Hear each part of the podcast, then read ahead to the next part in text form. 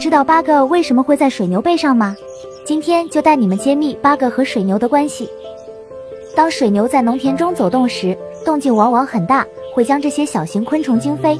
八个只要跟在水牛旁边，或站在牛背上，等待飞起来的昆虫，便可以轻松享受到丰盛的食物。八个在取食的同时，也可以帮助水牛驱赶讨厌的蚊蝇等昆虫。因此，水牛对于站在它背上的八个一点也不讨厌。因为他们之间是一种互利共处的合作关系。